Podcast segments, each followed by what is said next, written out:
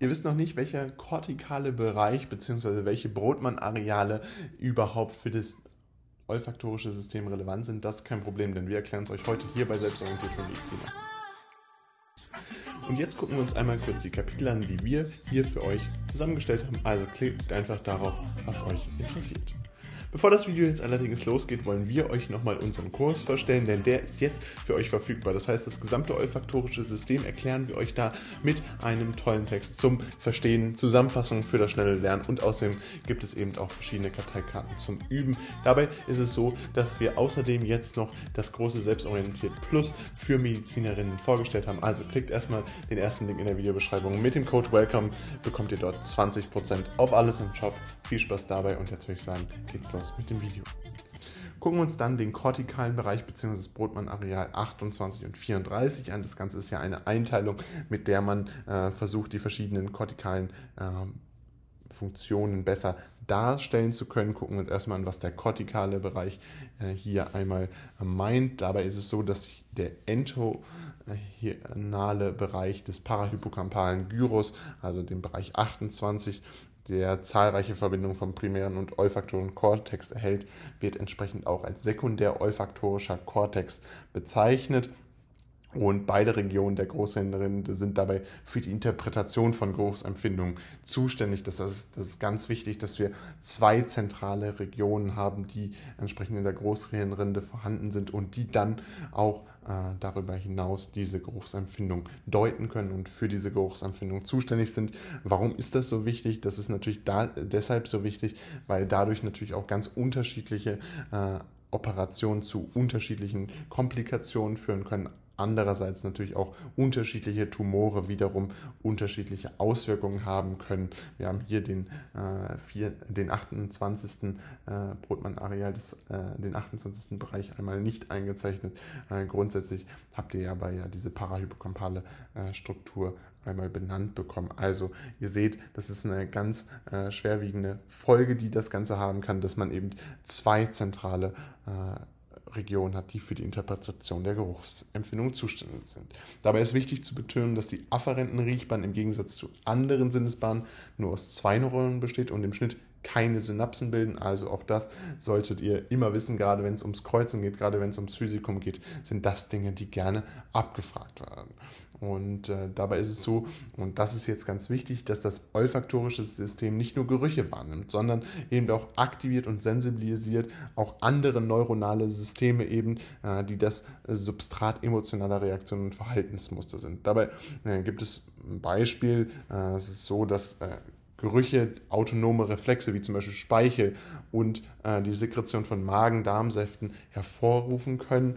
Äh, Gerüche können nur subjektiv beschrieben werden, da es äh, mit keinem Primärgerüchen vergleichbare Basisgerüche gibt. Das heißt, hier ist es ganz wichtig, dass das olfaktorische System äh, in seiner Komplexität doch sehr groß ist, insbesondere deshalb, weil äh, Gerüche so schwer greifbar sind und dementsprechend äh, hat man eben aber auch ganz verschiedene neuronale Auswirkungen dargestellt, neuronale Auswirkungen entsprechend auch überhaupt erst verstehen können, weil man das olfaktorische System entsprechend tiefergehend analysiert hat und jetzt ein besseres Verständnis hat. Unter anderem dank dieser Einteilung in Brotmann-Areale hat man natürlich auch einen besseren Überblick über die verschiedenen Funktionen der verschiedenen äh, kortikalen Bereiche. Dabei ist es zusätzlich so, dass der entohinale Kortex eine Region des Gehirns ist, die sich im ventromedialen Schläfenbein befindet insbesondere im Gyrus parahypocampalis und dort dann eben caudal zum olfaktorischen Kortex des Uncus und im direkten Kontakt mit dem Hippocampus. Das sollte man äh, sich entsprechend nochmal ganz bewusst machen, dass dieser entohinale Kortex entsprechend äh, besteht und wo er genau ist, nämlich im Gyrus parahypocampus und da dann caudal und dort finden wir entsprechend auch die Brotmann-Gebiete 28 und 34, die aber dennoch natürlich eigenständig sind und deswegen auch unterschiedliche Funktionen haben, beziehungsweise in ihrer Interpretation der Geruchssinne auch äh, darüber hinaus äh, ganz zentrale Bedeutung haben. Und dabei, äh, dass diese 28 und 34 als Gebiet umfasst, ist dabei insbesondere wichtig, weil der entorhinale Kortex auch eine Hauptschnittstelle zwischen dem Hippocampus und dem Neokortex ist. Das heißt, das entorhinale äh, Hippocampus-System spielt eine wichtige Rolle bei der autobiografischen Erinnerung und bestimmten räumlichen Erinnerungen. Und dabei ist es eben auch so, dass hier insbesondere Gedächtnisbildung, Gedächtniskonsolidierung und Gedächtnisoptimierung während des Schlafs stattfinden. Und damit ist natürlich diese Nähe des Brotmann-Areals 34, aber eben auch 28 ganz wichtig, um zu verstehen, warum das olfaktorische System und damit letztendlich auch das äh, Riechsystem des Empfinden des Riechens eine so große Auswirkung auf unser Leben hat, beziehungsweise auf die Wahrnehmung von verschiedenen Dingen. Und dabei ist es dann so, dass dieser entorhinale Kortex eben auch eine wichtige Rolle im olfaktorischen System hat. Insbesondere wird es eben mit der Fähigkeit in Verbindung gebracht, dass wir hier die Intensität des Geruchs überhaupt erst nachvollziehen können und damit letztendlich auch die Assoziation von verschiedenen Gerüchen mit Erinnerungen kodieren können. Und das wird insbesondere deshalb eben in Verbindung gebracht, weil hier äh, so viele verschiedene Funktionen des Schlafes zusammenkommen und äh, der Schlaf letztendlich auch versucht wird zu verstehen. Und äh, fassen wir euch das Wichtigste hier nochmal einmal ganz kurz zusammen. Also wichtig ist, dass ihr euch merkt, dass das Brotmann-Areal 28 und 34 eine große Rolle im äh, entorhinalen Kortex spielt, aber eben dieser Kortex auch eine wichtige Bedeutung für das olfaktorische System hat, insbesondere mit der Gedächtnisbildung, Gedächtniskonsolidierung und Gedächtnisoptimierung im Schlaf ist es deswegen wichtig, weil die Intensität des Geruchs und auch die Assoziation von Gerüchen dort dann verarbeitet wird und mit verschiedenen Erinnerungen kodiert werden kann. Also hier ist eben diese Bedeutung des olfaktorischen Systems, was eben nicht nur Gerüche wahrnimmt, sondern auch äh, sensibilisiert und aktiviert mit verschiedenen neuronalen äh, Systemen ganz zentral und sollte betonen. Das Video, was ihr euch jetzt hier angeguckt habt, ist jetzt leider vorbei. Allerdings haben wir noch ein weiteres Video, was euch sicherlich auch interessiert, denn es geht genau um dasselbe Thema und verstärkt da nochmal euer Wissen. Also bleibt jetzt dran und los geht's gucken wir uns nun nochmal die klinische Bedeutung des olfaktorischen Systems an. Das heißt, wir sollten verstehen, was überhaupt äh, diese klinische Bedeutung von Ausfällen des olfaktorischen Systems ist, nachdem wir die Anatomie nun verstanden haben. Die Unterteilung der Geruchsstörung kann man grundsätzlich in zwei große Kategorien machen. Das heißt, Einmal hat man äh, mangelnde Übertragung von Geruchsstoffen auf die Riechschleimhaut, das heißt beispielsweise aufgrund einer Behinderung der Luftwege. Oder es gibt eben auch die sekundäre Geruchsstörung, die dann darauf äh, basiert, dass es eine fehlende Funktion der Riechbahn gibt. Das heißt, hier sehen wir zwei ganz unterschiedliche Folgen. Dabei können diese natürlich nur äh, kurzweilig auftreten, aber eben auch chronisch auftreten. Und da sehen wir auch schon die schwerwiegenden äh, Folgen, die letztendlich hier äh, als eine äh, klinische äh, Folge überhaupt auftreten können und deswegen diese Geruchsstörungen auch so äh, sensibel sind bzw. so äh, schwerwiegend verlaufen können. Dabei ist es so, dass die Nerven vom Rezeptor bis zum olfaktorischen Kortex entsprechend verlaufen. Das heißt, dort hätten wir dann eine sensorineuronale Störung. Äh, die häufigsten Geruchsstörungen wollen wir euch aber jetzt hier einmal darstellen. Und das sind grundsätzlich Anosmie, Hyposmie und Hyperosmie bzw. Parosmie oder Dysosmie die wir euch hier einmal erklären wollen. Gucken wir uns erstmal die Anosmie an. Dabei ist es so, dass wir hier einen Mangel an Geruchssinn haben, ganz einfach ausgedrückt.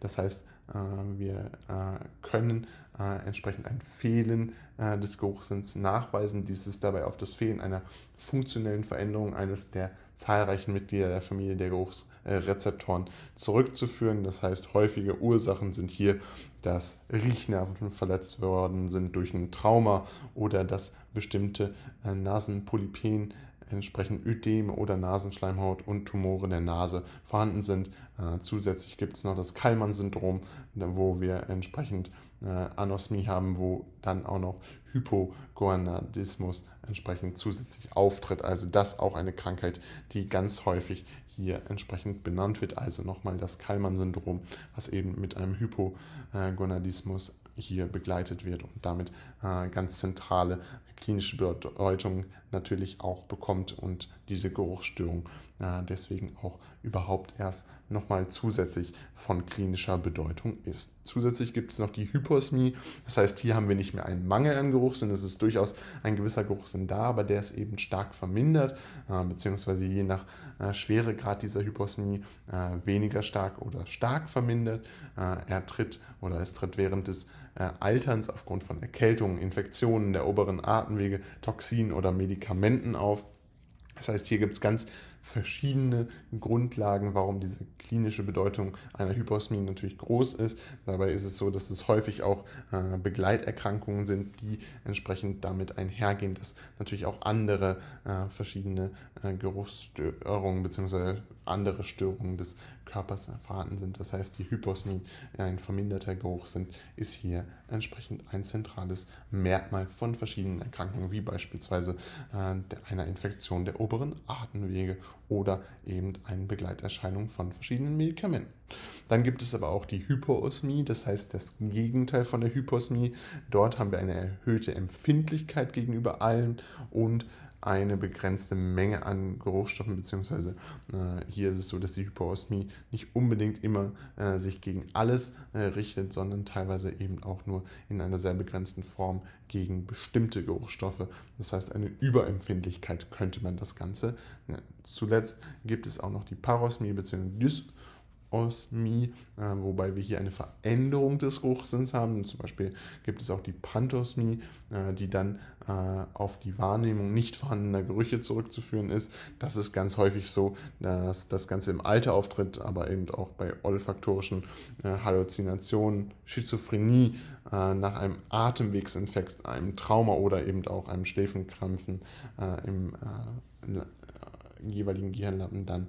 Das sind ganz äh, zentrale Folgen, die hier auch auftreten können, die äh, eher äh, psychologischer Urkunft sind, aber eben auch eine ganz wichtige Geruchsstörung in der Klinik immer wieder eine große Bedeutung hat und die definitiv auch ernst genommen werden muss, weil sie eben so zentrale Folgen für den Patienten oder die Patientin haben kann fassen wir euch das Wichtigste nochmal zusammen. Man kann Geruchsstörungen grundsätzlich unterteilen in äh, vier verschiedene Kategorien. Anosmie, Hyposmie, Hyperosmie, Parosmie oder Dysosmie.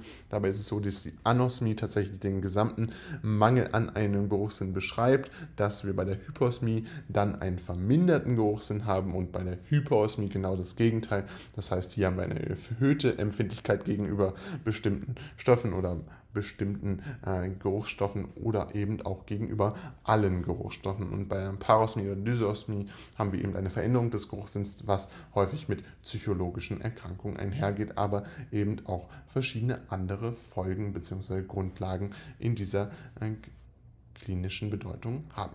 Und bevor es jetzt mit dem Video zu Ende ist, möchten wir euch bedanken bei euch. Das heißt, wir freuen uns riesig, dass ihr zugehört habt und würden uns riesig freuen, wenn ihr ein Abo da lasst, gerne auch ein Like da lassen. Und ansonsten den Text zum Verstehen gibt es jetzt auf unserer Website. Erster Link in der Videobeschreibung. Mit dem Code WELCOME bekommt ihr dort alles, was ihr braucht äh, rund um das olfaktorische System. Das Selbstorientiert Plus für Medizinerinnen ist jetzt auch verfügbar. Auch das findet ihr in der Videobeschreibung verlinkt. Ein bisschen Werbung in eigener Sache und dann sehen wir uns ganz bald wieder. Haut rein und ciao.